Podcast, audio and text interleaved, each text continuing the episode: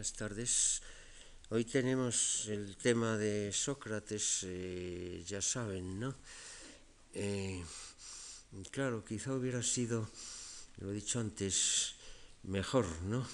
Em, invertir el orden y haber hablado primero de la tragedia y después de Sócrates, ¿no? Y porque realmente eh, Sócrates pertenece a la reacción antitrágica, ¿no? y es posterior cronológicamente. Esquilo nace en el 525, Sócrates eh, pues en el 469, sesenta y tantos años eh, después. ¿no? En, de todas maneras, ¿no? Eh, es factible dar una idea del panorama, del ambiente eh, dentro del cual Sócrates se movió y en el cual evidentemente hay que hacer relación a la tragedia. La tragedia que es la gran poesía de Atenas. La pequeña poesía mm, vivía en el banquete, en ceremonias privadas, de círculos, etc.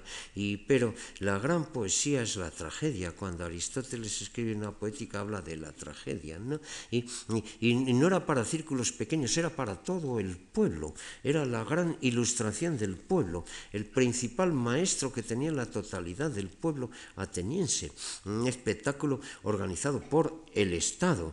Y, en las grandes fiestas de la ciudad del dios Dioniso, y el Estado pagaba la entrada a aquellos que no tenían medios económicos, y el poeta es el sofos, todos los poetas son los sofoi. Son los sofoi, los sabios, los que van a dar ilustración al pueblo ateniense. Y en esa eh, calidad habla. Pero estos sofoi, evidentemente, bueno, dejan descontenta una parte del público, ¿no? ¿Eh? Y porque frente a la poesía y frente a la tragedia, sobre todo, ¿eh? están los pensadores racionales, eh, bien, no digamos, no decimos que no hay razón en la tragedia, también la hay, hay muchas cosas comunes, ¿no? Pero desde los presocráticos, desde Heráclito, del cual ya hablé aquí, y de los demás, ¿no? lo importante Mm, en el hombre es el logos, ¿no? que por otra parte es común al cosmos y todas estas cosas. ¿no? Mm, mm, y, y estos personajes eran conocidos en Atenas, ¿eh? en Esquilo, en Esquilo eh, hay huellas del pensamiento de Heráclito, ¿no? ¿Eh? es eso de que, de que el, uno quiere y no quiere ser llamado Zeus, que dice Heráclito, ¿no? Es decir, hay una concepción abstracta y hay una concepción religiosa mítica, ¿no? Bueno, esto más o menos lo dice Esquilo en el Agamenón, Zeus, quien quiera que sea, etc. De que hay mm, influencia de todo el pensamiento jónico, y que ya no es un pensamiento poético, ¿no? Eh, mm, que se expresa en prosa, eh, que es eh, racional, ¿no? y surge en Atenas o viene a Atenas los jonios, los, los, físicos jonios, y vienen los sofistas. ¿no? Mm, Atenas es una ciudad muy abierta. Y todo este pensamiento, estos que se llaman a sí mismos sofoi, ¿eh? los sofistas se llaman sofoi, sabios, o sofistés, que es sabio absolutamente igual. Sócrates más modesto, dice que no es sofos, que es filosofos, ¿eh? ama la sabiduría, es más modesto, solo el Dios sabe, él solo sabe que no sé nada, pero en fin, esta modestia mm, más o menos sentida o más o menos de presentación, etcétera, no impide que en el fondo ahí esté la palabra sofos, es frente a la sabiduría de los poetas y concretamente de los trágicos está la sabiduría de los escritores, que también se consideran sofois. Eh, eh, Platón lo dice en el banquete. Hay, una, vieja discordia, una palaya diaforá ¿eh? entre la poesía y la filosofía. Después de habernos presentado a los representantes de los poetas, ¿no? decir, a Gatón el trágico, Aristófanes el cómico ¿no? y a otros personajes, nos presenta a Sócrates, que es el representante de la filosofía. Y naturalmente es el que triunfa en el debate. ¿no? Es Sócrates, ¿no? Pues esta es la gran antinomia. Frente a la tragedia como escuela de la ciudadanía eh, sale toda una serie de escritores eh, que son los representantes de la nueva sabiduría, de la nueva sabiduría racional. Y entre ellos están, está Sócrates, ¿no? Y, alguien me dirá, bueno, pero este no es escritor. Sí, efectivamente, Sócrates no escribió, pero pertenece eh, a este ambiente. Atenas era una ciudad libre, esto es bien sabido. ¿eh? Pericles se jacta de esto en el famoso discurso, ¿no? Todo el mundo puede entrar en Atenas, no hay xenelasía y no expulsiones de extranjeros como había en Esparta, ¿no? ¿eh? A todo el mundo se le da mm, libertad de palabra, de voz, de opinión, de enseñanza. ¿eh? que, mm, sobre todo, eh, pero esto es ya a partir, a partir del año 50, porque ustedes se den así mm, gruesos trazos, ¿no? una idea de la historia de, de Atenas en los primeros tiempos tempranos de Sócrates. Insisto en que nació en el 69, en el 69 La democracia despois de las guerras médicas, ¿no? eh, a democracia moderada eh, cuyo eh, principal personaje era Simón. Simón en el 62 es ostraquizado, es expulsado. La democracia desde el 62, que, que, que Sócrates solo tenía siete años, ¿no? el golpe de Estado de Efialtes se radicaliza, se quita poder a los arcontes, se abren las magistraturas a cada vez más clases sociales. Y luego hay la gran época del año 50, en la época de la guerra en dos frentes, ¿no? la guerra contra los... Eh, persas en Asia, eh, contra los espartanos, beocios, etcétera, en el continente, eh, años 50, eh, mm, y estas guerras son citadas, son cerradas por el mismo Pericles, que ve que eso es insostenible, no voy a repetir el detalle, en el año 49 se hace la paz con Persia, la paz de Calias, en el año 46 se hace la tregua de 30 años con Esparta, y empieza la gran época, la época gloriosa de Atenas, la época del Partenón, la época de la culminación de Pericles. Pues bien, mm, a lo que voy. En la época de Pericles viene toda esta riada de pensadores extranjeros, Atenas. ¿no? ¿Eh? Eh, evidentemente, yo decía antes, Heráclito y probablemente Parménides, otros eran ya conocidos, eh, han dejado su eco en Esquilo y también han dejado su eco los poetas de Asia, Arquíloco, de Atenas, Solón, de Mégara, Teognis, todo esto había entrado ya. Toda esta poesía mm, que trae el mensaje contra la gibris, y Heráclito igual, hay que apagar la gibris, el exceso, la violencia, más que una hoguera, todo esto había ido entrando.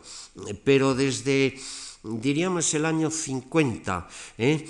cuando em, Pericles ya verdaderamente está a cargo de la democracia, eh, cuando Pericles está desengañado de la guerra en dos frentes y prefiere hacer la paz ¿no? en los dos frentes, intentar que Atenas sea reconocida como cabeza de la Elade, ¿no? Eh, funda la colonia panhelénica en Turios, en Italia, e intenta eh, hacer un congreso panhelénico en eh, Delfos. Es cuando llegan, hacia el año 50 llegan, todos estos representantes del nuevo espíritu racional. Y llegan por ejemplo, Anaxágoras, Anaxágoras, el físico, ¿no? el, que, el que cree en el nous, ¿ven? Eh, no es logos, es nous, pero para el caso es igual, el nous, ¿no? que luego para Platón será la parte espiritual del alma, la que conoce las ideas y todas esas cosas. ¿eh? El espíritu es el que mueve la materia y todo esto. Y, todo eso tiene trascendencia no solo en el cosmos, ¿no? porque la terminología es eh, la misma para lo cósmico que para lo humano llega, son el círculo de Pericles, el círculo de los ilustrados, ¿no? ¿Mm? ¿Mm? Y además de Anaxágoras están, eh, pues, Protágoras, el gran sofista, ¿no? ¿Eh? ¿Eh? El autor de las antilogías, el, famoso mm, autor del relativismo griego, de, del hombre es la medida de todas las cosas, de, de la métrica del placer, de, el hombre crea, crea sus leyes, sus gnomos, su manera de pensar, su su constitución política, sus formas de... ¿Y por qué? Porque tiene logos, logos, ¿eh? Eh, eh, razón, es capaz de convencerse unos a otros, ¿no? de enseñar, de aprender. Los sofistas ponen plaza, ¿no? Y abren su cátedra, diríamos, para enseñar a todo el mundo. Las aristocracias creían que no. Para las aristocracias la arete de uno es heredada, los nobles heredan todo, la belleza física, el poder, la capacidad de gobierno, eh, la sabiduría, los nobles. Eh, pero los nobles en Atenas mm, realmente intelectualmente están en decadencia. Un píndaro de que yo hablaba el otro día en Atenas no tiene influjo, no, no. Ahora son los que creen en el logos y creen en la razón y creen en la virtud eh, aprendida, aunque luego haya diferencias en el detalle. Ahí está Protágoras, ¿no? el, que da la legislación a Turios, ¿no? en fin, podríamos, eh, al que se le acusa de ateo. ¿eh? Esta, esta corte o camarilla o como quieran llamarle de Pericles está mal vista por los tradicionalistas atenienses. ¿no? Y cuando empezaron las ofensivas contra Pericles no se atrevían a atacarle directamente, atacaban a sus amigos y, alguna amiga, Aspasia, algo diré de Aspasia, ¿no? ¿Eh? es otra de las que vienen, la Milesia, la Milesia. ¿eh? ¿Mm? Representa un nuevo tipo, mujer libre, ¿no? ¿Eh? Llega a Atenas ¿no?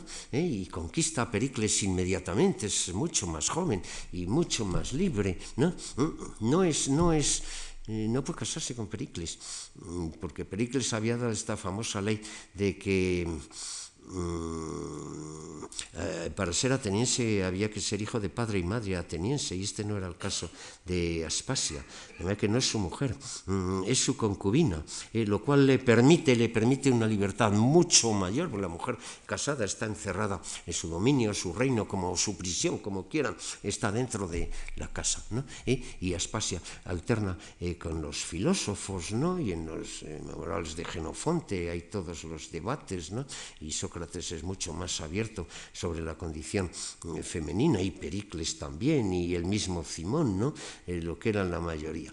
Eh, todos estos, y Metón el astrónomo y, mm, Podamo el, arquitecto que crea los planos hipodámicos, calles cruzadas en ángulo recto de las ciudades, ¿no? Mm, y y pródico de Ceos, Hipias de élide, ¿no? Toda esta cohorte de personajes, y a veces un tanto pintorescos, y que se ponen allí en la plaza, y preguntar lo que queréis, yo lo sé todo, el sofista lo sabe todo, y enseña, y gana dinero, ¿no? Estos son los amigos de Pericles, ¿no? ¿Eh? Y Sócrates convive con ellos, y Sócrates convive con ellos. en qué momento en su juventud eh, eh, participa del interés por, por la meteorología, por la meteora, lo de arriba, ¿no? los fenómenos naturales y todas estas cosas, y la física, en qué medida. ¿eh? Aristófanes en su comedia del 23 dice que sí, mm, otros lo niegan. Es posible, es posible, es posible. ¿eh? Eh, desde luego, relación con Aspasia parece que está em, eh, testimoniada. De, de Anaxágoras habla en el Fedón de Platón, pero habla diciendo que en un cierto momento se desengañó de sus teorías. Vean que es, el momento del optimismo, ¿no? Es el momento del optimismo. Hay enfoques diferentes, porque naturalmente el logos de los sofistas no será el mismo del logos de Sócrates, ni mucho menos, ni mucho menos, ¿no? Porque los sofistas, ciertos grupos humanos, pues crean su propia moralidad, su propia vida, su propia constitución eh, política mediante intercambio eh, de ideas y se supone que de pueblo a pueblo las costumbres, las normas variarán. No, ¿eh? y, Sócrates trata de crear un sistema absoluto de verdades. No, esta es la cuestión. De manera que ha debido de haber un contacto. Y Sócrates es un hombre ilustrado. Mm, mm, pero ustedes vean, tenemos que proceder por conjeturas, porque nuestra documentación sobre Sócrates es principalmente a partir de Platón y de Genofonte y bueno y de otros socráticos, Esquines el socrático y algunos otros más, ¿no? y Platón nace el 27 el 27, fíjense, ¿eh? Eh, y, Sócrates 69, hay un desfase cronológico terrible. Y Platón, en las obras que conservamos, uno los lee y ve conversando a Sócrates y a Protágoras, pero oígame, esto es una reconstrucción, ¿eh? porque Protágoras muere en el 415 y Platón escribe desde el 390, es que es una fecha, fecha dramática, pero no fecha real. Y primero, y primero, Platón es un filósofo, naturalmente, y ideas que están esbozadas en Sócrates sobre la política o sobre la virtud o sobre lo que ustedes quieran, en Platón están desarrolladas hasta constituir verdaderos sistemas y casi verdaderos dogmas, ¿no? ¿Eh? De manera que son fuentes pero son fuentes que hay que tratar con muchísima crítica y que entre los críticos hay tremendas diferencias eh, sobre en qué medida se aproxima más al Sócrates de verdad, el Sócrates de Platón o el Sócrates de Genofonte, incluso el Sócrates de Aristófanes, que es anterior, las nubes. Sócrates un tanto estrafalario, eh, que es un, meteorólogo a la manera antigua, se ocupa de las nubes y de la lluvia y del relámpago con teorías sumamente fantasiosas, bastante ateas, ¿no? Las nubes son las diosas de estos nuevos sofistas y él es un nuevo eh, sofista. Y sin embargo, y sin embargo, hay ciertos rasgos como por ejemplo el ascetismo eh, socrático y de algunos de sus discípulos eh, como Querefonte, y su manera de hablar. Yo publiqué un artículo eh, sobre la lengua de Sócrates y, mm, y vean ustedes, curiosamente, mm, entre las ideas de Sócrates, entre estos testigos, hay coincidencias, hay diferencias. En cuanto a la manera de expresarse, hay prácticamente una coincidencia. queda, queda en todos, queda también en Aristófanes, que es el testigo más antiguo, eh, porque repito que es del 423 y los testigos de Platón y Genofonte pues son ya del 390 eh, cosa por el estilo, es decir, 30 años, 30 años después, ¿no? Y claro, tenemos que imaginar eh, a Sócrates en esa época del optimismo y de un cierto progresismo, ¿no? ¿Eh? El progresismo del círculo de Pericles, ¿no? Está expresado, y sobre todo en el famoso discurso eh, que está en Tucídides, ¿no? pronunciado eh, por Pericles en honor de los muertos del primer año de la guerra del Peloponeso. Esta es la gran desgracia, eh, que todo aquel optimismo acabó en una guerra, la guerra del Peloponeso, y toda esa guerra del Peloponeso acabó en una guerra civil. ¿no? Y solamente en el ambiente de esa guerra civil pueden comprenderse las, las desgracias y las catástrofes y la muerte finalmente de Sócrates al final del hay diferencias absolutamente asombrosas. Pero vuelvo al comienzo, a ese círculo brillante. Y, nos lo pintan, eh, por ejemplo, en las memorables de Genofonte, ¿no? ¿Eh? Y, Aspasia eh, dialoga con todos estos personajes y, con Alcibíades, ¿no? Y Sócrates, pues dialoga, por ejemplo, con una, una, una hetera Teodota, ¿no? Las, las heteras son las primeras mujeres en cierto modo, solo en cierto modo, eh, libres, ¿no? Eh, que pueden socialmente convivir con unos y con otros, que tienen una cierta ilustración, eh, una cierta cultura, ¿no? Y, en cierto modo Aspasia responde a este tipo. Y Sócrates vive con todos, y es, repito, repito, la época del optimismo. ¿Hasta qué punto este hombre, que evidentemente conocía la cultura tradicional de la poesía, eh, se imbuye también de la cultura de los ilustrados de esa época. En un cierto momento chocaron, porque Sócrates eh, choca con la tradición, la gente tradicional y reaccionaria, si ustedes quieren, eh, ateniense a fines de siglo, pero estos chocan antes, ¿no? porque Aristófanes, mm, digo Aristófanes, perdón, Anaxágoras es expulsado de Atenas, tiene que huir porque se había atrevido a decir eh, que el sol no era un dios, sino un pedrusco no muy grande que estaba allí, heterodoxia. ¿Eh? Protágoras eh, había empezado eh, su tratado sobre los dioses con una frase bastante provocativa. Para, sobre los dioses, no se sabe si existen o no existen. ¿eh? Mire usted, y para un tratado sobre los dioses poner en la primera línea eso es un poco fuerte. También tuvo eh, que exiliarse. ¿no? En de Fidias dijeron eh, que se había hecho esculpir a sí mismo en el escudo de la diosa de la Atenas Párcenos, ¿no? ¿Eh? Acabaron todos muy mal. ¿Mm? Aspasia, Aspasia, ¿eh? Mm, eh, fue, fue, fue, se le hicieron determinadas acusaciones de tipo sexual, etc. Y, tuvo que ir Pericles a defenderla al tribunal y llorar, ¿no? A los de los tribunales atenienses, mm, que, no eran cualquier cosa, porque eran 500 miembros, la Liea, ustedes saben, ¿no? Le gustaba mucho que los grandes personajes fueran allí a implorar, a llorar, ¿no? Y, y, Pericles logró que Aspasia fuera eh, absuelta. ¿no? De manera que mm, eh, hubo ya reacción eh, contra el círculo de Pericles. Y Pericles mismo mm, hace, hace equilibrios, Pericles es un ilustrado, ¿no?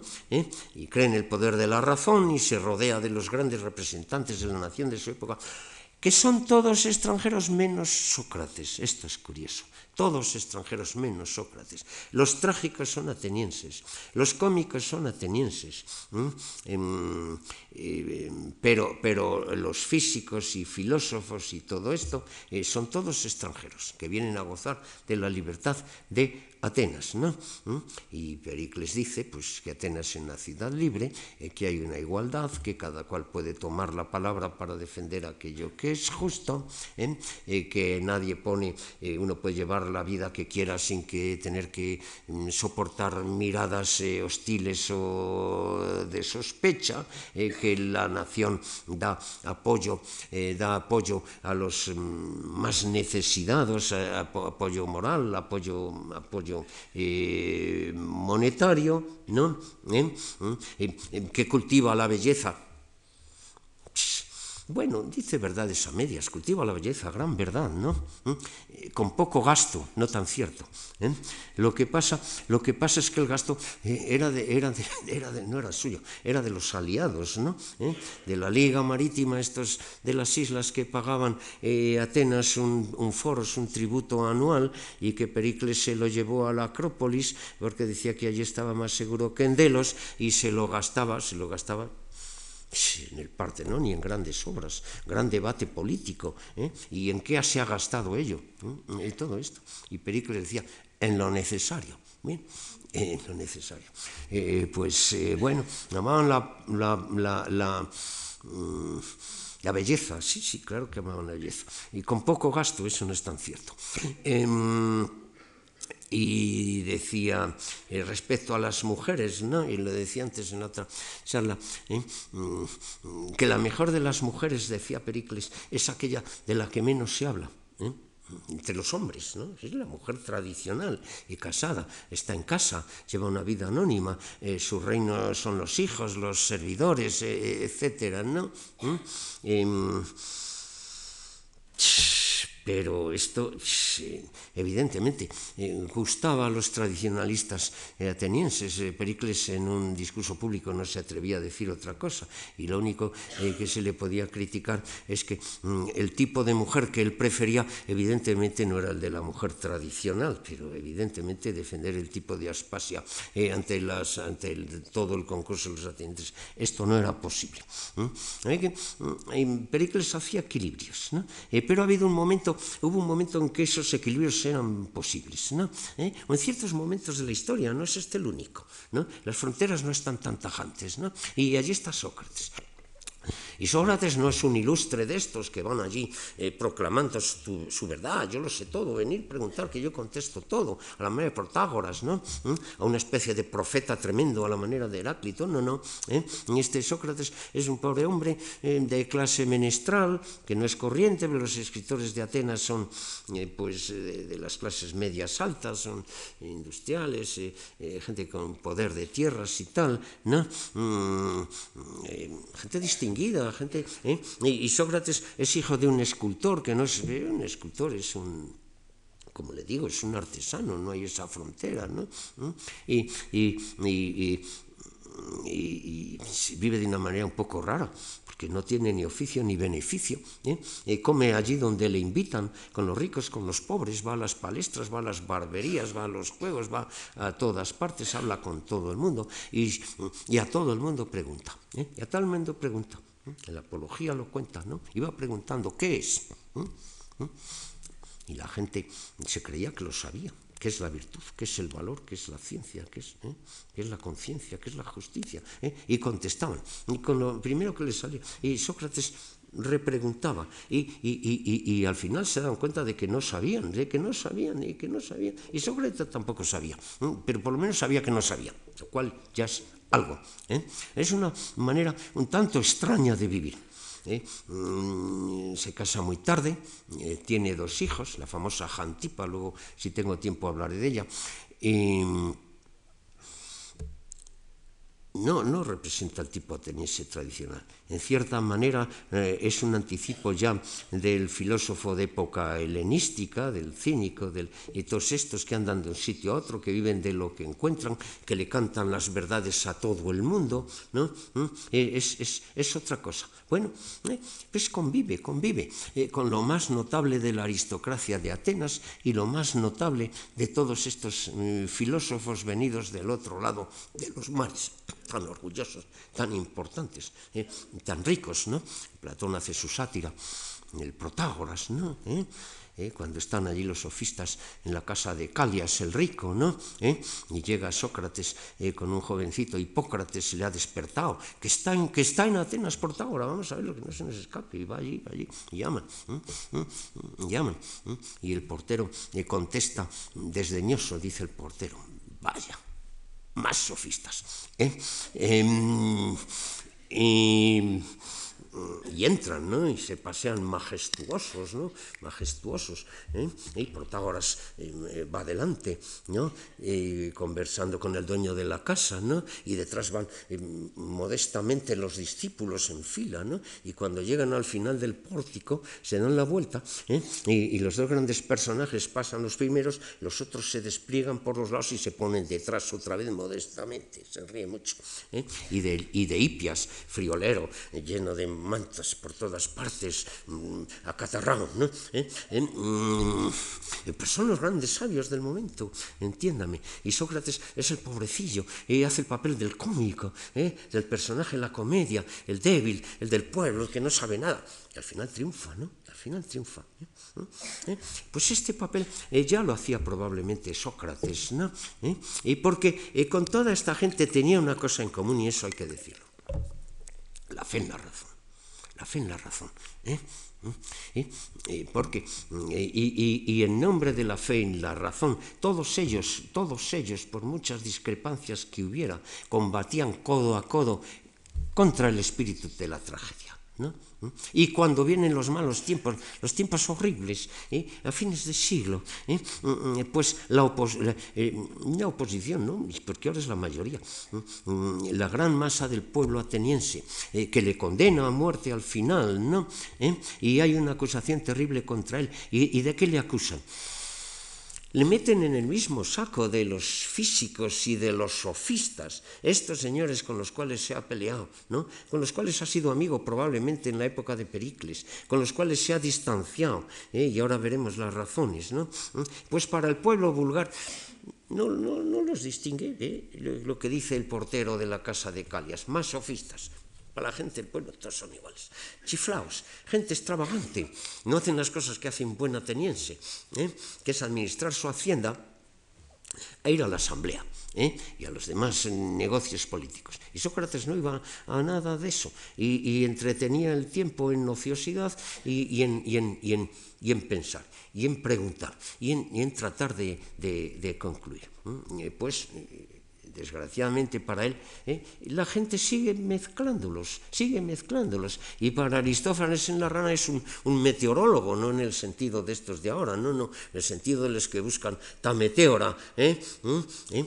Y, es una especie de sofista que tiene una escuela. El sofista pone su escuela y cobra, ¿no? Naturalmente, ¿no? Y, y según las nubes, lo cual es completamente falso, hay un frontisterio, un pensatorio, pensadero, la escuela de Sócrates esta absurda escuela a la cual el personaje, em, este, Estrepsíades, ¿no? Estrepsíades, ese campesino del Ática, eh, eh, casado por su desgracia por una mujer muy elegante, ¿no? Que, y, el niño ha salido a la mamá y no al papá, ¿eh?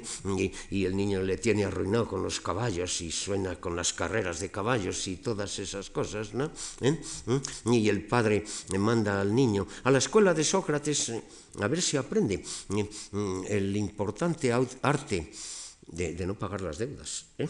El importante es de no pagar las deudas. ¿no? ¿Mm? Esto es absurdo. Esto es absurdo. Eh, eh, pero eso, eso técnicamente se llama el tonjeto luego en crédito poyen. Convertir el argumento débil en fuerte, hacer pasar por verdadero lo falso, el arte que es real o falsamente se atribuía a los sofistas.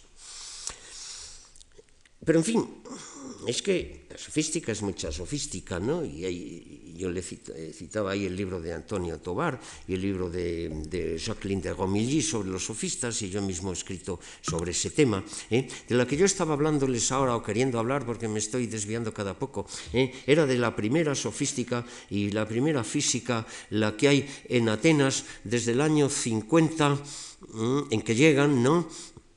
Al año 30, en que eh, aquello, acaba muy mal, eh, casi todos son desterrados o tienen que huir, ¿no? Esa es la primera sofística, es una sofística ilustrada, racional, ya he tratado de medio describirla, ¿no? Y bien, pues coincide Sócrates porque cree en la guía de la razón, ¿eh? porque cree construir una manera de vivir los hombres, de convivir, diríamos, crear una justicia, ¿no? ¿Eh? Eh, unas virtudes que, que, se demuestran que tienen un componente, un componente racional. Todavía en los primeros diálogos de Platón, esos que llaman aporéticos, pequeñitos, ¿no? Los primeros, ¿no? ¿Eh? que uno trata sobre qué es, qué es, el valor o qué es la piedad. Siempre resulta que estas virtudes tienen un componente de conocimiento. ¿Eh? Es decir, que intenta dar definiciones absolutas, mientras frente a las definiciones relativistas del sofista, nunca se nos dice eh, para qué grupo humano eh, es verdad, para uno más grande, uno más pequeño, eso del hombre o para un individuo humano, el hombre es la medida de todas las cosas.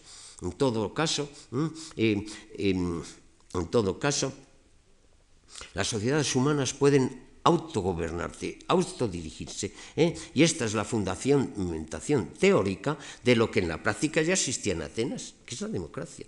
La democracia consistía en un acuerdo tácito, ¿eh? un acuerdo tácito, no una constitución escrita, pero sí un acuerdo tácito ¿eh?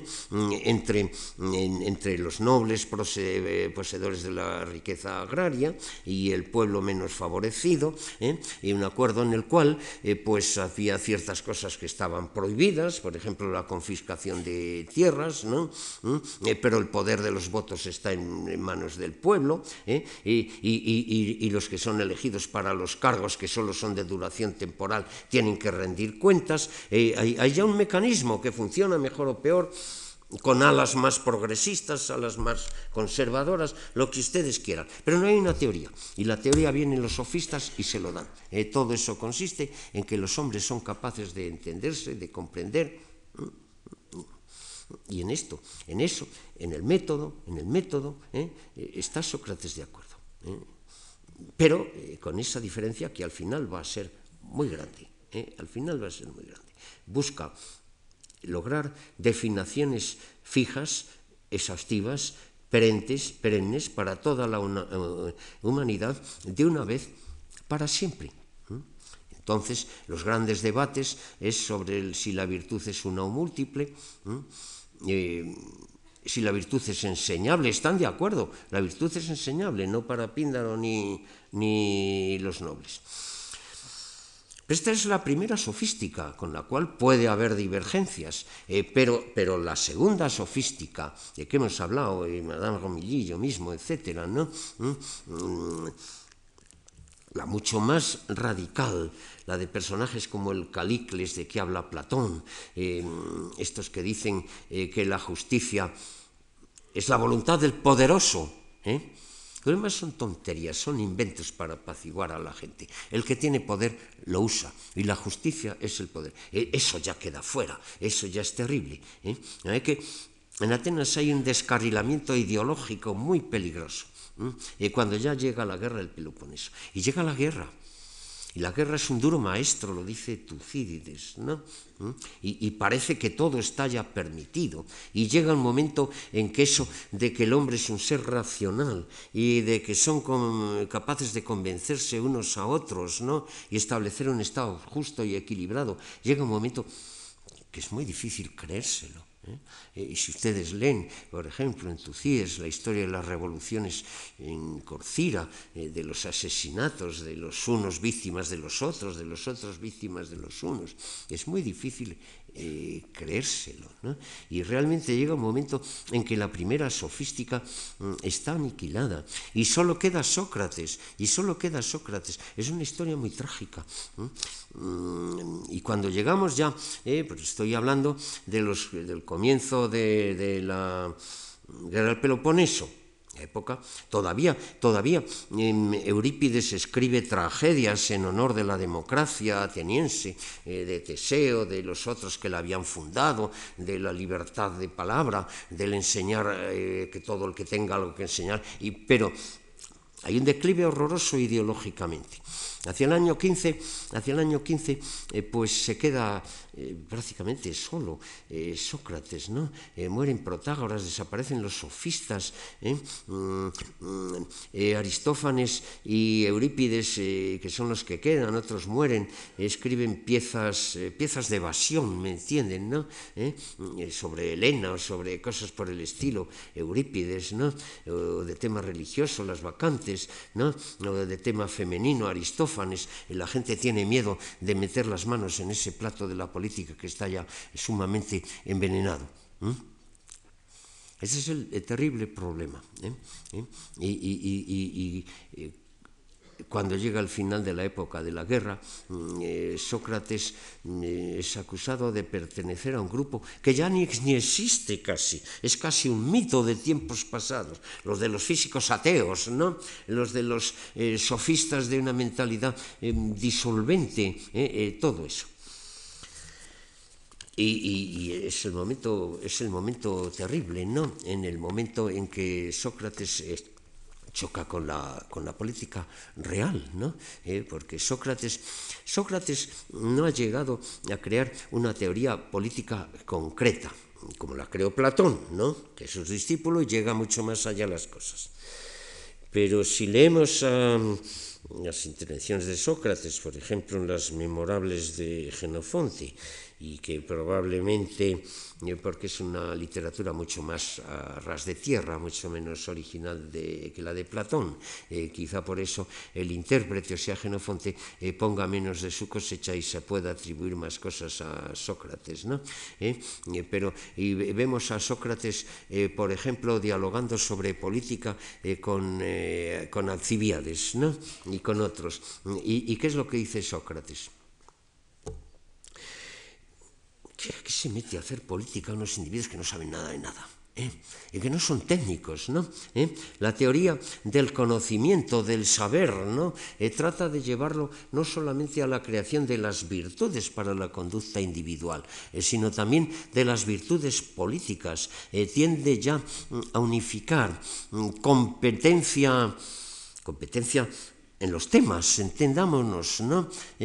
con moral y con eh, política, ¿no? ¿Eh? De manera que el componente de acción y de, y de deseo, de deseo de, de triunfo, de, de, poder, ¿no? Que tiene la política, ya en estos diálogos se ve eh, que Sócrates va chocando con él. ¿Qué es este Alcibíades? Que es un, es un niño rico, ¿no? Que lo que le gusta es, es eh, ganar con los caballos en Olimpia, ¿no? ¿Eh? Y que hizo traición a Atenas y una serie de cosas rocambolescas y tal, ¿no? ¿Eh? Y que en Tucídides dice que, que que la democracia es una, una insensatez reconocida, dice Alcibiades, ¿eh? el homologumene anoya, ¿eh? una insensatez reconocida, pero como es lo que hay, pues hay que jugar a eso, hay que jugar como se puede.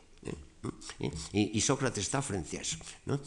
y trata de crear el ideal, ¿eh? ahora ya sin rivales de sofística porque a partir en cierto momento desaparecen, ¿no? salvo estos energúmenos ¿no? del tipo de, de Caricles y, y demás. ¿no? ¿Eh? ¿Qué es lo que intenta? Pues crear un ideal de moralidad, ¿no? un ideal de moralidad que valga de una vez para siempre, eh, que se defina racionalmente. ¿eh? Y, y, la política y la moral no difieren, son lo mismo. ¿eh? Platón lo dirá mucho más brutalmente, se lo hará, dirán, eh, se lo hará decir a Sócrates en el Gorgias. Y, y, Temístocles y Pericles y todos estos señores que hicieron. Eh, más poderosa Atenas, sí señor, más barcos, más dinero. Y más incontinencia verbal, y más trampas, y más corrupción. De que poder no le interesa, le interesa la política como expresión de la moralidad y como favorecedora de la moralidad. ¿no? Y esto es lo que intenta, lo que intenta lograr, eh, porque Sócrates busca, busca, busca, pero no define eh, eh, exactamente, ¿no? busca. ¿Eh? Hace la, eh, pone a prueba a todo el mundo ¿eh? y a la gente, a la gente le, le, le, le molesta mucho ser declarada ignorante. El oráculo de Delfos había dicho quién es el más sabio de todos los hombres. Sócrates, ¿no? Y Sócrates dice, ¿cómo soy yo? Voy a ser yo el más sabio, caramba. Hay mucha gente por ahí por Atenas va por las calles, por las plazas, los mercados, las barberías, y le va haciendo preguntas sobre la virtud y la virtud política. Y todos se creen que saben mucho y no saben nada. Y Sócrates dice, ah, esto es lo que quería decir el oráculo, soy el más sabio porque por lo menos no sé nada. ¿eh? Y entonces, frente mm, a la conducta humana, ¿eh? Eh, que consiste en el cultivo del poder, y el dinero y el sexo, todo eso es lo mismo, todo eso es lo mismo la expansión del individuo. ¿eh? Frente a esos, él propone ese otro modelo de conducta humana que es la moralidad eh, esencial, el cuidado del, del, alma, el cuidado del alma. El alma es lo importante. ¿Para qué ganar el mundo si perdemos nuestra alma? Cerapeia te exiges el cuidado del alma, la, la cura del alma. Eh, eh, es, esto es la, y, cómo. Entonces lo que hay que hacer es eso. Eh, el, toma el lema que el de Delfos. Conócete a ti mismo. Conoce tu alma. Conoce tus limitaciones. Conoce tus errores. Disciplínalo. Mm, crea un ser nuevo. Y, algo que sea una conducta. Para siempre. Sin concesiones. Ninguna. Y todas estas cosas llevadas al extremo ya. ¿eh? ¿Eh? Es, mejor, es mejor es sufrirla con la, injusticia que hacerla, ¿no? Como se nos dice en el Gorgias, ¿no? ¿Eh? Y, y todos estos, mmm, todos estos mmm, temores que tiene la gente son absolutamente inocuos, ¿no? Absolutamente absolutamente eh, tontos, mm, evitables. Este es el Sócrates. Y pero quizá, eh, quizá ya en los últimos tiempos, cuando está exasperado. ¿no? En un principio yo les decía, todo el movimiento intelectual, el venido del otro lado del mar, de las islas, de las colonias de Jonia, ¿no? ¿Eh? Y, el, de Atenas, y el de Atenas pues es Sócrates, es Sócrates y se ha acabado. ¿eh? Este individuo raro, ¿no? que además no escribe, ¿eh? que además no escribe. ¿eh? Esto es otra cosa muy curiosa. Que el que escribe, el que escribe pontifica, ¿no? ¿Eh? Heráclito sus máximas, hay como dardos, como palabras de los profetas bíblicos, ¿no? ¿Eh? Y, y, y, y, los mismos poetas trágicos, Esquilo, ya lo veremos el, el jueves, ¿no? Las tremendas tiradas que, eh, que tiene, ¿no? Pues este, ¿no? Pregunta, no sabe ¿eh? ¿Eh? Y, de aquí salió el diálogo socrático. ¿Qué es el diálogo socrático? Bueno, esto es la antiliteratura. Frente a los que escriben literatura, que es una cosa cerrada, con principio y fin, con organización interna, buscando decir algo decisivo. Enseñar son los importantes, caramba. ¿eh? Los, los jonios aquellos y los sofistas y todos los demás, y hasta los poetas trágicos, son los importantes. Los sofos. Él no es sofos, él es un filósofo, un aprendiz de sabio. Un aprendiz de sabio. Tiene que aprender por la vía que eh, les estoy contando. ¿No? ¿Eh? Eh, bueno, vinieron luego los socráticos y trataron de recoger las palabras del maestro ¿eh? y su diálogo. Si ustedes cogen un diálogo sobre un tema oportuno, lo recortan, le ponen, por decirlo así, un marco, le dan un poco de barniz literario, pues ya tienen un diálogo socrático. pero Sócrates no escribió diálogos socráticos, los escribió Platón y los demás. ¿no? Y él habla y, puede variar de un día a otro, y quién podrá compilar su doctrina Imposible, ¿no? Este es este personaje pintoresco, ¿no? Recibido en las casas de los ricos, ¿no? que convive con los pobres, ¿no? que, que, que, que según la leyenda paseaba desnudo, de, de, con los pies descalzos, perdón, desnudos eh, por el hielo allá en Tracia, ¿no? en, en Potidea. No, que todo lo resistía, ¿eh? ¿Mm? este hombre feo, feo, ¿eh? ¿Mm? pero hermoso por dentro, como se dice en el banquete, como esos silenos, ¿no? ¿Eh? La, la, belleza es la belleza del alma, mal vestido, sin dinero, fuera de toda la tradición aristocrática, eh, democrático en un cierto sentido, es abierto a todos, eh, a todas las clases sociales, eh, al trato con las mujeres más o menos liberadas. Este, este, este gran personaje, ¿no? algo completamente nuevo, algo extraño, a todo el mundo le gusta, pero el problema es la catástrofe de la historia de Atenas, la catástrofe del hundimiento de la democracia ateniense. Pericles creyó que él iba a ganar la guerra a los de Esparta muy fácilmente, cuando empieza en el año 431. ¿Y por qué? Eh, pues eh, porque Atenas es una potencia, un Estado, diríamos, moderno en cierto sentido, tiene una organización, eh, tiene un tesoro, tiene unas murallas y sobre todo tiene sus naves, tiene sus naves y puede resistir, ¿no? Y puede dar golpes de mano en todas las costas de, Grecia y tal. Y que vienen los espartanos, buenos espartanos, terribles falanges, ¿no? De oplitas, ¿no? Una fila de oplitas que uno eh, lleva, lleva en el escudo y con el escudo tapa eh, la mitad del pecho y la mitad del de al lado y, otra y otra cuando el espartano lanza el grito y se pone a correr. ¿eh? generalmente los griegos contrarios lo que hacen es darse media vuelta y salir corriendo. Em, pero, ¿y si se encuentran con unas murallas que no pueden tomar? ¿Y si les están em, desembarcando en todos sus territorios que están sin defender? ¿no? ¿Eh? Y, si están un tiempo en, el Ática devastando aquello, y, qué hacen? Porque estos no tienen intendencia, no tienen dinero, eh, no tienen nada, ni organización. Van allí, se comen lo que encuentran, y cuando se lo han comido todo tienen que coger y marcharse. ¿Eh? Primitivo, ¿no?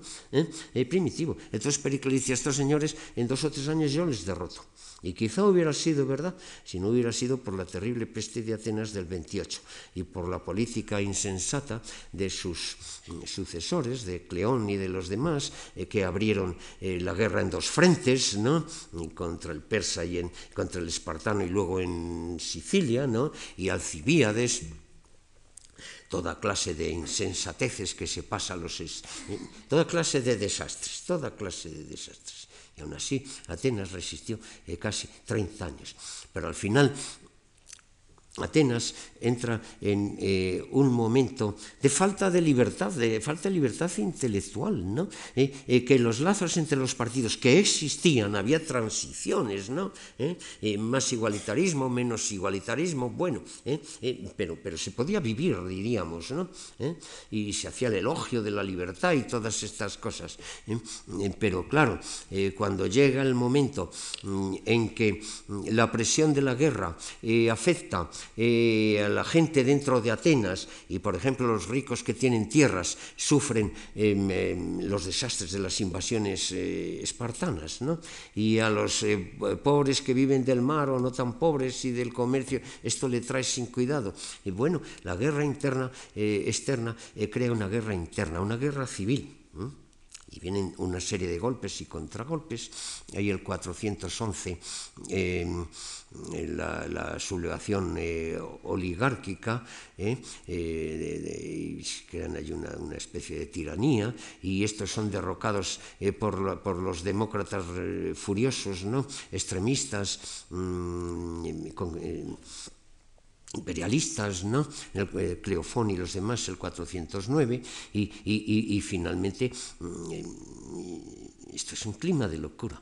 ¿eh? Como les digo, los principales eh, escritores de Atenas o, se han muerto, o se han exiliado, o escriben obras de de diversión, para que se disfrute la gente, pero eh, tratando de no eh, comprometerse. ¿no? ¿Mm? El clima está absolutamente mm, eh, degradado. ¿no? Y, y, Sócrates que había intentado, Sócrates que había intentado no entrar en la política activa, él habla sobre política, perdón que luego quiero leer algo de aquí. Vamos a ver. Política teórica, tampoco sistemática. Si Sócrates no es sistemático, y hay en él muchas contradicciones.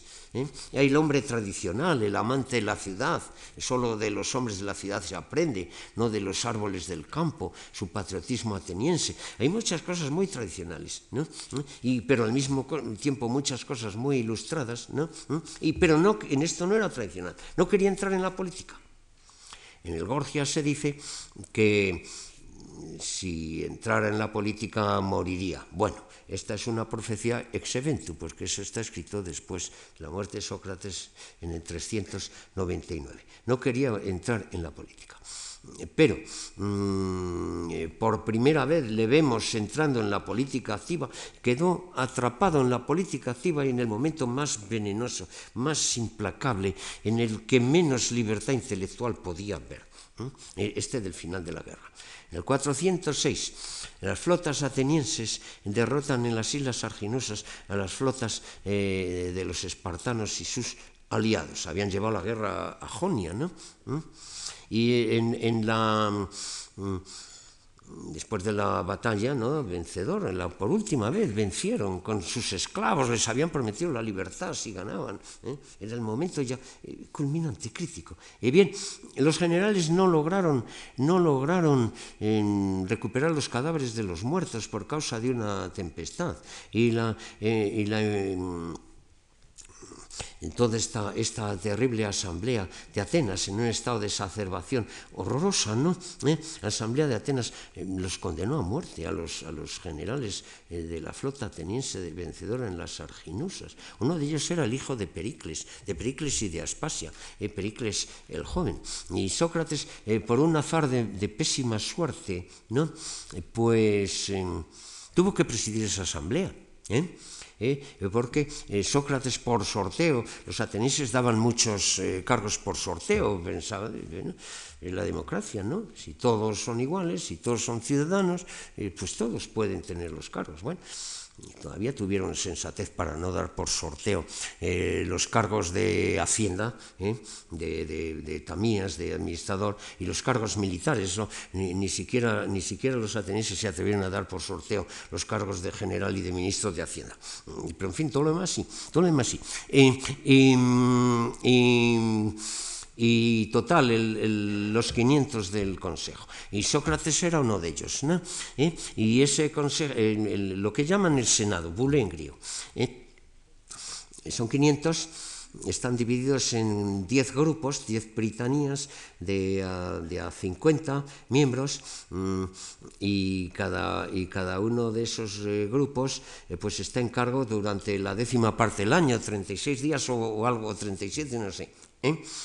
De manera que esa comisión permanente, que es la décima parte del Senado, es, diríamos, el gobierno de Atenas durante esos 36 días. Fíjense qué gobierno, escogido por sorteo. Y de entre ellos, cada día uno era el jefe. ¿eh? Y, ese jefe, ese día era Sócrates. Y ese jefe tuvo que presidir la asamblea. Y Sócrates quiso mm, evitar todo ese desastre y no lo logró. Y chocó con los demócratas radicales, con los imperialistas, con los obsesos estos. ¿no? ¿Eh? Y, más tarde, mm, la vuelta, vienen, eh, caen todos estos exaltados.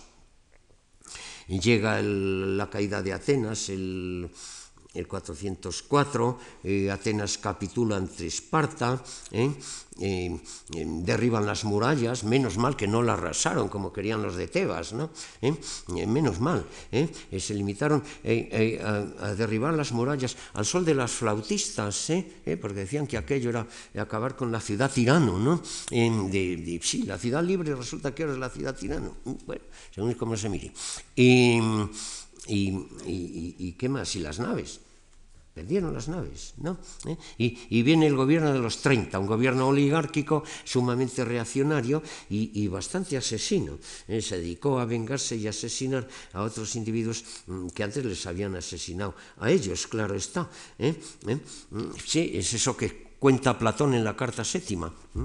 Cuando él concluyó, él había militado, diríamos, en las filas conservadoras, fue un aristócrata de familia y todo eso, Platón, ¿no? ¿Eh? Eh, pero, eh, pero, pero después de reaccionar contra Cleofón y todos aquellos políticos radicales enfebrecidos, ¿no? vio que los suyos eran peores todavía. Eso dice Platón. Y llegó a la conclusión de que todos los políticos de Atenas eran detestables. Y, que había que fundar una ciudad, la ciudad ideal, la, politeia esa, una ciudad de palabras, ¿no? que está en los cielos y que a lo mejor nunca ¿eh? hablaremos de ella. De que mm, es un poco trágico. ¿no? Atenas, eh, que es la, que crea los regímenes liberales, ¿no? y que nunca morirán, mueren ahora, ¿eh? y, pero su chispa quedó y volvieron a brotar muchísimas veces en la historia del mundo cuando se daban circunstancias parecidas y siempre fue aquello un modelo. Bueno, eh, pues eh, sin, embargo, aquello acabó en una guerra civil. Eh, y, los tiranos quisieron complicar a Sócrates mandándole asesinar de su parte a un tal Leonte y Sócrates dijo que no quedó en fatales circunstancias con unos y con otros, ¿no? y con todos. ¿eh? Este hombre eh, que trataba de buscar mm, pues una guía eh, de la razón, una virtud de, de, raíz intelectual, válida para todos los hombres en todos los lugares del mundo, una virtud que es una virtud interna, no externa, y muy superior al poder, a la riqueza, a, todas esas, a la belleza, al sexo, a todas esas cosas, ¿no? ¿Eh? ¿Mm? ¿Mm? Y, al cual eh, pues, eh, pues han considerado su predecesor pues, pues montañas de filosofías desde entonces Sócrates, eh, Platón, los estoicos, mm, hasta los cristianos, ¿no? Hasta los cristianos que a veces le han hecho, eh, pues mm, quedó atrapado en, ese juego horroroso de la guerra civil y en el 399 eh, fue condenado a muerte sobre esa, acusación de, de, corromper a los jóvenes. ¿Qué quiere decir corromper a los jóvenes? Bueno, pues meterles ideas nuevas, apartarles de la tradición, ¿no? Y de introducir nuevos dioses. Mm, Sócrates hay una idea, como en los jonios que ya vimos, ¿no? una idea más moralizada, más espiritualizada de la religión. Es el famoso daimonion este que, que le guía, no ataca a los cultos ni a los dioses tradicionales, eh, pero realmente eh, hay ya eh, otra, otra postura y, entonces muere, ¿eh? entonces muere. Ustedes saben la historia, ¿no? ¿Eh? Es la famosa Liea, ese tribunal de los 500, eh, ¿no? Y, por una mayoría no muy, muy alta, ¿no? porque realmente no había hecho la defensa que habría tenido que hacer, porque se jactó, y ahora vamos a verlo, de su vida, ¿no? Fue condenado, y cuando, mm, bueno, primero se había negado a marcharse de la cárcel, como le ofreció a Critón y todo eso, ¿no? No, no, él es Atenas, él obedece a las leyes, a las leyes, al nomos, ¿no? Vean ustedes qué criterio más tradicional. La ley, ¿eh? como en Heráclito, es la que os hace libres, la que os defiende, aunque en este momento eh, la apliquen de una manera errónea, ¿no?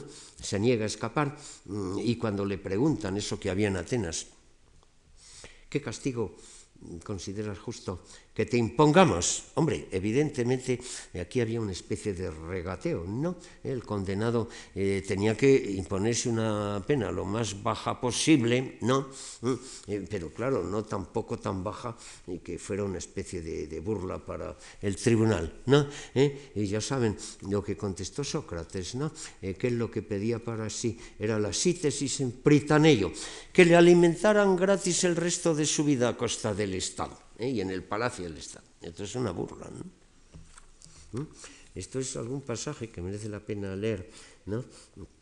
de la apología de Sócrates. Él cuenta a su manera lo que le ha pasado, cómo él iba interrogando a todo el mundo, ¿eh? cómo se enfadaban aquellos que, eh, el enjómeno y el, el elenjos, ¿no? la crítica, la búsqueda, el descubrimiento. ¿eh? Quizá alguien diga, ¿no te da vergüenza, Sócrates, haberte dedicado a unas ocupaciones tal eh, como por la que ahora corres peligro de muerte? A este yo a mi vez le diría, unas palabras justas, no tienes razón, amigo. Si crees que un hombre que sea de algún provecho ha de tener en cuenta el riesgo de vivir o morir, sino el examinar solamente al obrar si hace cosas justas o injustas, y actos propios de un hombre bueno o de un hombre eh, perdón, o un hombre malo. ¿eh? Es, es, la moralidad como único criterio, la moralidad eh, interna. ¿no?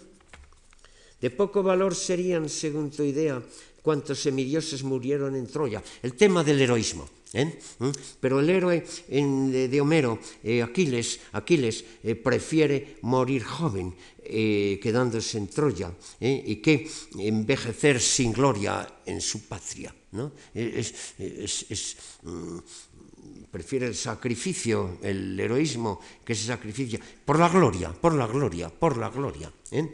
Y Antígona prefiere la muerte por cumplir su deber religioso, enterrando a su hermano. Y Sócrates prefiere la muerte eh, por defender ya una creencia, eh, la de la moralidad absoluta y la de la coherencia absoluta al ciento por ciento, eh, sin concesiones, consigo mismo. Por esto, los cristianos le vieron como antecesor o como fundador de los mártires cristianos. ¿no? cuenta la historia de, Aquiles y, todas estas cosas. Sobraría indignamente si al asignarme un puesto los jefes, eh, cuenta, cuando estuve en Potidea, cuando estuve en Anfípolis, allí estaba en el puesto militar que le asignaban y no retrocedía aunque le viniera la muerte. Ahora, en la vida, eh, cada puesto nuestro tiene que ser eh, defendido aun, al riesgo de la muerte, con tal de defender esa obligación que tiene todo ser humano, eh, que es el de la moralidad absoluta, eh, la vida del alma, eh, algo que es eterno y que está en nosotros. Sería indigno y realmente, y realmente alguien podría con justicia traerme ante el tribunal diciendo que no creo que hay dioses por desobedecer al oráculo, temer la muerte y creerme sabio sin serlo. En efecto, atenienses, temer la muerte no es otra cosa que creer ser sabio sin serlo pues es creer que uno sabe lo que no sabe. Nadie conoce la muerte, no sabe lo que hay más allá. Este es un pasaje de la apología, eh, de, la, que escribió Platón, que naturalmente es inventada por Platón y no sabemos hasta qué punto ¿no? ¿Eh? Mm, es cierta. Eh, la muerte de Sócrates está descrita, ustedes saben, en el Platón, en el Fedón, en el Fedón platónico, más de la apología.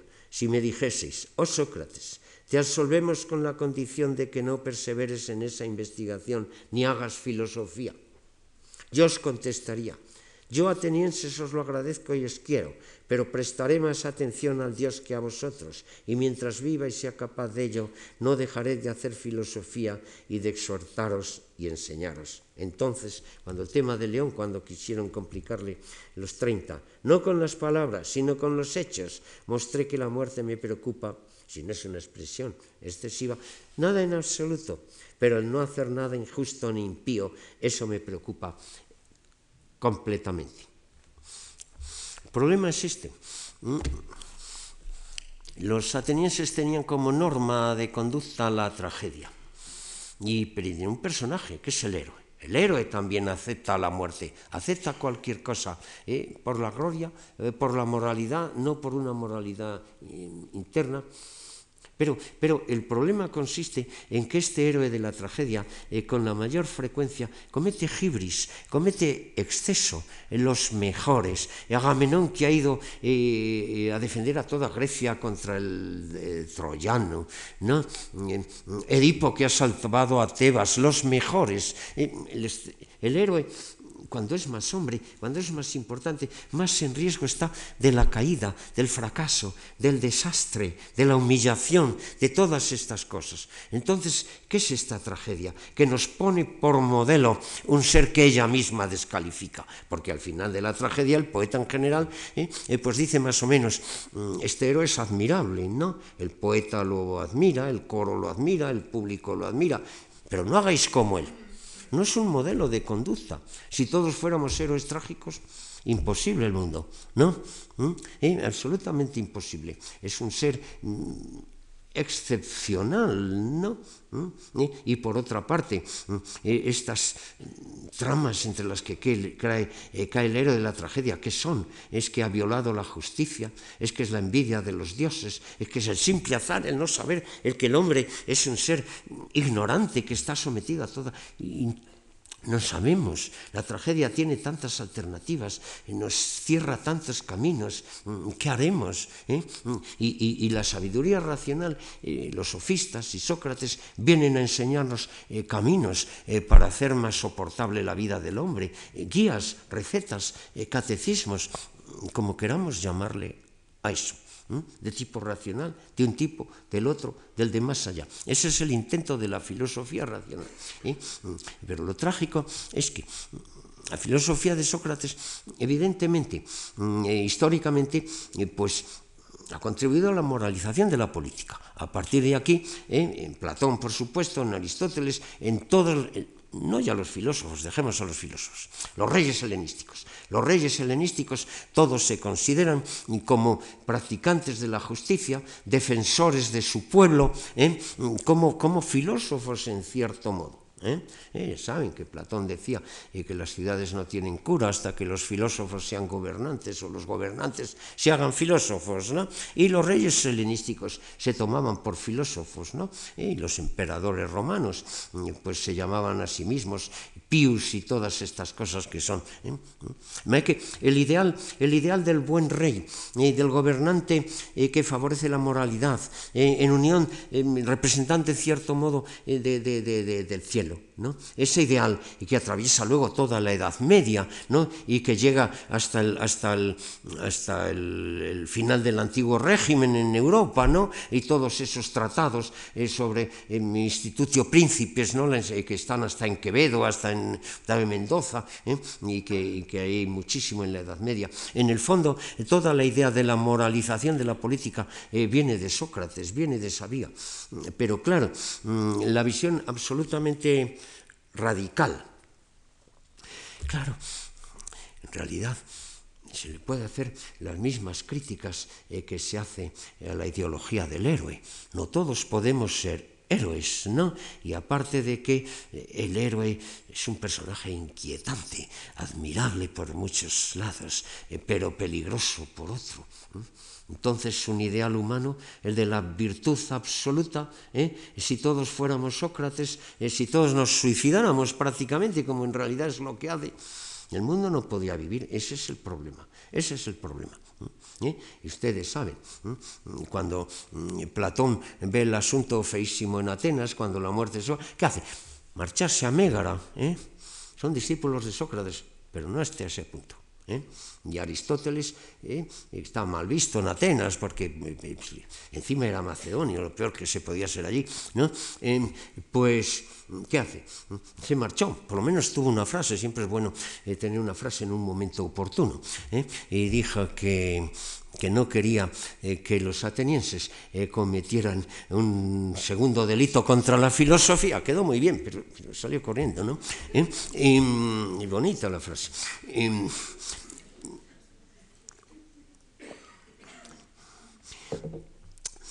Y este es eh, Sócrates, un personaje tan misterioso, eh, que, que, trae cosas eh, arcaicas atenienses, que trae cosas de los jonios, que, que, que, ya los trágicos habían hablado de virtud y todas esas cosas, ¿no? Y que, y que es una mentalidad abierta, racional, y, que no es un aristócrata engolado, trata con todo el mundo, dialoga con, con las mujeres ilustradas, ¿no?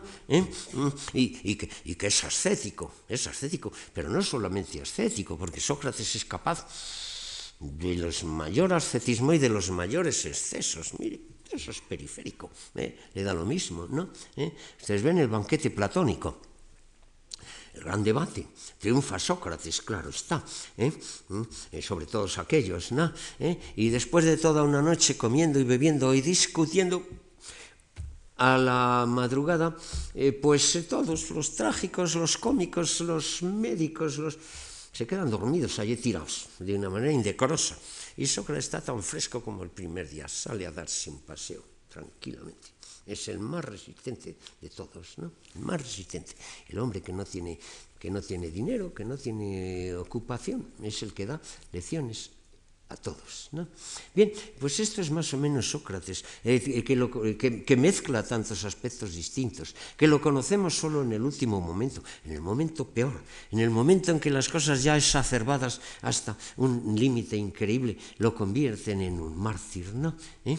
Y a partir de aquí viene toda la filosofía socrática. Eh, viene el platonismo, ¿no? y Aristóteles, y solo hay dos filosofías en Grecia, dos, ¿no? Una, bueno, que las dos tienen sus raíces de una manera u de otra, no puedo entrar en detalle en la época arcaica, ¿no? ¿Eh? Eh, pero eh, hay dos. Una, la línea socrática, la de la moralización a ultranza. ¿eh? Todas las relaciones humanas, incluida la política, no son más que una provincia de la virtud absoluta interna del alma. ¿No? ¿Eh? Y de ahí viene el platonismo, y viene el estoicismo, y viene el cinismo, y, y, cuando el cristianismo choca con un sector terrible, eh, enorme, eh, que yo hablé de eso aquí un día, eh, de, las creaciones griegas, choca con el teatro, choca con, con los juegos atléticos, ¿no? Mm, choca con el espíritu libre, choca con la democracia. El cristianismo choca con todo eso. Bueno, pues hay un sector de Grecia con el que hace contacto, con el cual no choca, con el cual se alía, que es la filosofía socrática sea la platónica, eh, con eh, San Agustín y otros, ¿no? Y, San Anselmo y qué sé yo, eh, sea la, aristotélica, con Santo Tomás y tantos otros, sea la neoplatónica, esa es la gran línea, la línea moralizante que confluyendo con el, con el cristianismo es la que ocupa prácticamente toda la doctrina de la Iglesia. Y la otra línea es la línea mm, de Epicuro, y antes de los sofistas, de estos sofistas relativistas, ¿no? Todas las cosas pueden ser verdad. Eh, esto no está bien en Atenas, pero puede estar bien en Asia, ¿eh? comprende. No para tales personas, para otras. ¿eh? La línea relativista de los sofistas y, que se continúa con Epicuro, el placer, ¿no? El placer es la finalidad del hombre, no la moralidad absoluta. desde luego nada de política, viven fuera la línea socrática, a veces se aleja de la política ¿eh? y a veces trata de influir en la política, trata de dominarla, ¿no? ¿Eh? Como los estoicos trataron de, de dar consejos a los príncipes, como hicieron de oposición en un cierto momento en el Senado romano, y piensen ustedes en Séneca, ¿no? ¿Eh? Y, y, bueno, y, y, como, y como los obispos y los grandes de la Iglesia en un cierto momento, eh, pues también se metieron en la política y trataron de unir el, el poder religioso y el poder moral y el poder... ¿eh? ¿Eh? La Iglesia necesitaba, necesitaba eso. Vean ustedes, esto es muy curioso, ¿eh? y con esto y podemos concluir, ¿no? Por, ver este personaje Sócrates. Este personaje Sócrates mm, eh, dio un juego tremendo, pero ya es el Sócrates de la leyenda, claro. Y Sócrates que no escribió nada, ¿no? ¿Eh? Y solo lo que dicen de él, que nos lo creemos o no nos lo creemos, lo creemos parcialmente, Platón y los demás, ¿no? Hay grandes colecciones. Todo el mundo atribuía cosas a Sócrates, todo el mundo. ¿No? ¿Eh? ¿Eh? Este libro que yo publiqué el año pasado y que se titula Modelos griegos de la sabiduría castellana y hay estudio, em, eh, bueno, la, la, filosofía que más se leía en la antigüedad y porque en la antigüedad la gente del común, mm, Platón y los demás los leían poco, los leía su escuela, pero las gnomologías, colecciones de máximas, historietas, novelitas, todo eso, vidas, vidas, la vida de Sopo, la vida de Sócrates, mm, pues eso lo leía todo el mundo. Están los papiros de Egipto, hay montones de documentación. Eso ha pasado, yo he estudiado en este libro eh, cómo eso pasó eh, a través de textos griegos traducidos al árabe y luego traducidos al castellano por Alfonso el Sabio en el siglo XIII, una literatura muy curiosa. Pues entre ellas son montones las máximas y doctrinas que se atribuyen a Sócrates, eh, pues más o menos eh, acertadamente, ¿no? ¿Mm? Muchísimos temas. Y luego están en Diógenes Laercio, eh, por ejemplo, el tema de Jantipa. ¿eh? Jantipa ¿eh? Jantipa es la mujer de Sócrates, ¿no? ¿Eh? Y bueno, en el Fedón está cuando en el momento de su muerte va a visitarle y llora y hace el papel de, de, la, de la, esposa normal, ¿no? Sin embargo, para los cínicos, mm, que eran muy misóginos, Jantipa es el prototipo de la, de la mujer eh, afilosófica, ¿no? Eh, eh, la que impide la ciencia, ¿no? Y está todo lleno de anécdotas de ese tipo, ¿no?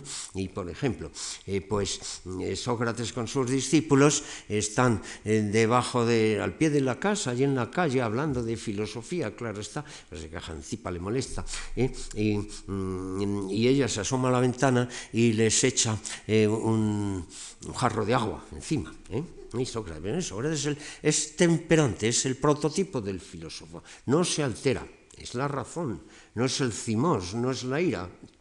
Eh, y dice, miran los discípulos, bueno, dice, llueve ya escampará, llueve ya escampará.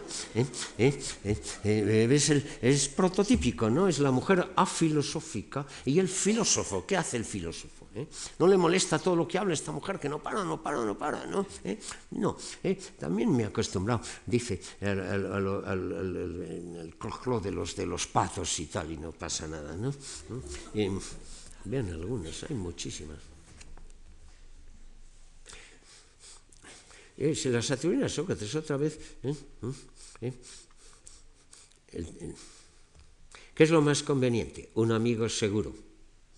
Es rey el que puede dominar sus pasiones. Este es un tema enorme. La pasión. La pasión es lo que hay que dominar con la razón. ¿no? Y eso atraviesa toda la Edad Media y todo el cristianismo y todo eso. ¿no? ¿Qué es lo más placentero? La educación, la paideia. La virtud tiene que ser enseñada.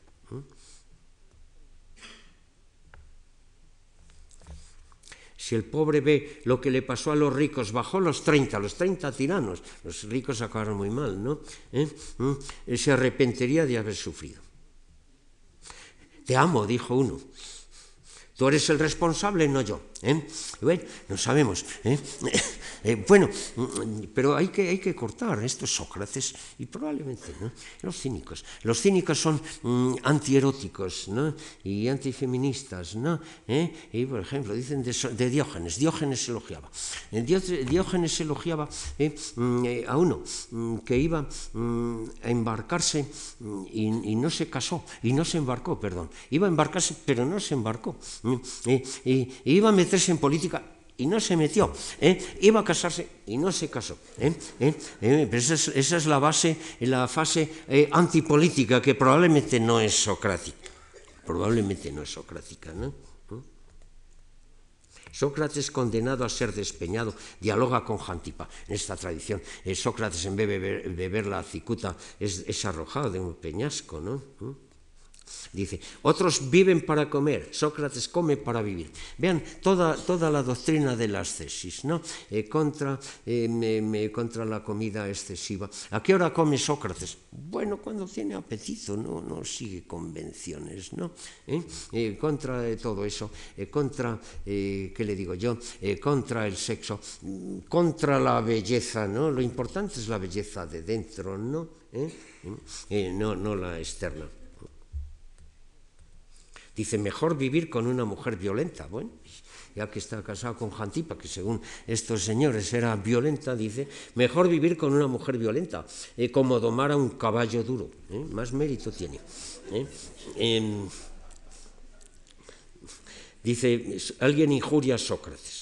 ¿Por qué? Dice, no me injuria a mí, sino al que eso le importe. Sócrates es imperturbable, es el modelo del, sabio, ¿no? ¿Eh? Y como el cínico, como el santo cristiano. ¿eh? Que hay toda una serie de confluencias, ¿no? Mejor resbalar con el pie que con la lengua. Vean ustedes. El rico inculto.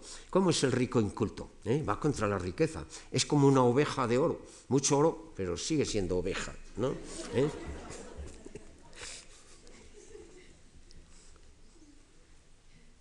Dice, los atenienses te han condenado a muerte, le dice alguien. Y, dice Sócrates, a ellos la naturaleza. La naturaleza, eh, a todo el mundo le ha condenado a muerte. La fisis, ¿no? Estas son todas las filosofías helenísticas, insisten mucho en el tema de la naturaleza. Y, dice, y, Arquelao, ese tirano de Macedonia, y le preguntan si es, ¿tú crees que es feliz Arquelao, ¿eh? Mm, eh, que había cometido no sé cuántos crímenes? Dice, no conozco la felicidad de Arquelao, pues no conozco su cultura. ¿Cómo voy a saber si uno es feliz si no conoce su cultura? ¿Eh? Se vende mejor lo no escrito que lo escrito. ¿eh? ¿Eh? Este tema de que es mejor lo oral que lo escrito, ese tema está también en Platón, en el Fedro. Difícil ser hombre bueno y mantenerse así. Se oponen, ¿qué es lo que se opone para uno ser hombre bueno? La envidia, las insidias, la fortuna. ¿Eh? Esta es la literatura popular, eh, que unas veces a nombre de Sócrates, eh, otra de Diógenes el cínico, otras de diversos personajes, ¿no?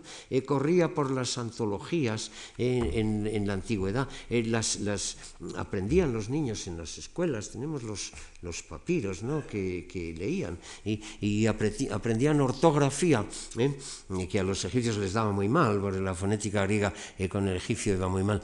aprendían ortografía y de manera y de, paso aprendían eh, moralidad. Y esta es toda esa zona de confluencia y en que entran cosas eh, también de literatura neoplatónica, neopitagórica, hermética ¿no? ¿Eh? y, cristiana. En esas nomologías, ¿no? ¿Mm? Eh, mm, eh, con máximas de todos los sabios griegos, ¿no?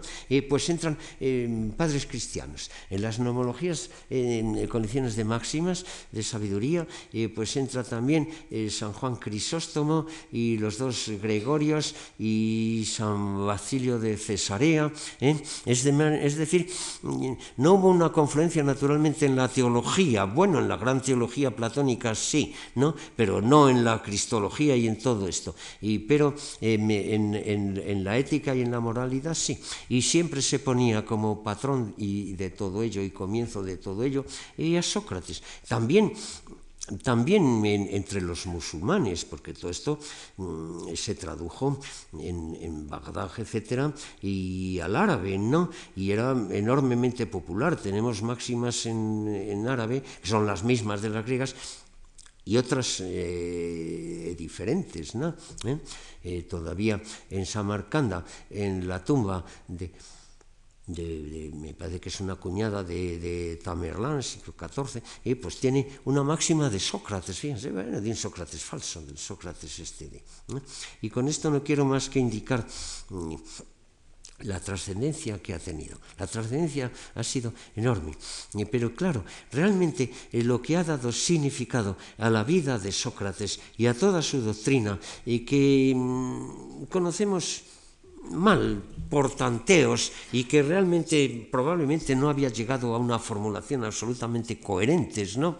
Hay varias raíces, varias mm, mm, posibilidades que, que, que, van de acuerdo, que discrepan y todo eso, ¿no? Eh, hay un fondo que naturalmente es común, pero lo que ha dado más significado y lo ha hecho más perdurable es su muerte. ¿Eh? La muerte de Sócrates es lo que realmente hizo que dejara esa eh, enorme eh, imprenta, eh, impronta perdón, en, todo el pensamiento humano en la antigüedad, pero luego a, lo largo, a lo largo de toda la historia. Y este es este personaje, ¿no? Era un personaje de las clases no muy elevadas de Atenas. Un personaje curioso, amigo de todos, y que evidentemente eh, reaccionando eh, contra el, pensamiento trágico, eh, tratando de crear una, una, casa habitable para el hombre, ¿no?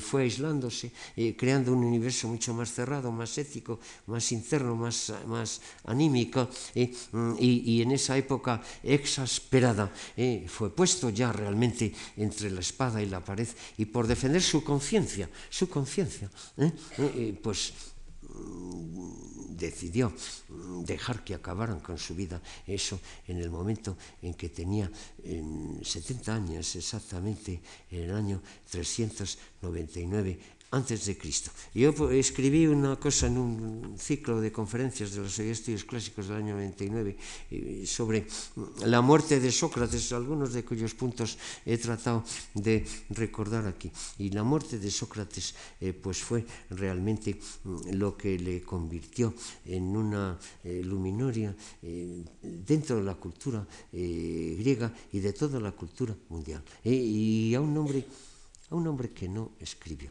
y que sin embargo a partir de él creó toda esa línea eh, de la filosofía eh, eh, que mm, realmente es la que lo ha ocupado todo, salvo esa rama lateral eh, eh de que he hablado, eh, que en la antigüedad quedó muy poco, pronto abandonada y que en la edad moderna otra vez ha resucitado. pero en fin, esa rama no es la que me interesa aquí en este momento, sino mm, este personaje tan atractivo, tan enigmático ¿no? y tan importante, tan, tan único realmente de todo el pensamiento eh, mundial. Este al que hicieron santo en ocasiones los cristianos y que fue para ellos eh, un, un, ejemplo también para ellos. ¿no? Esto es todo, ¿no? Nada más, muchas gracias.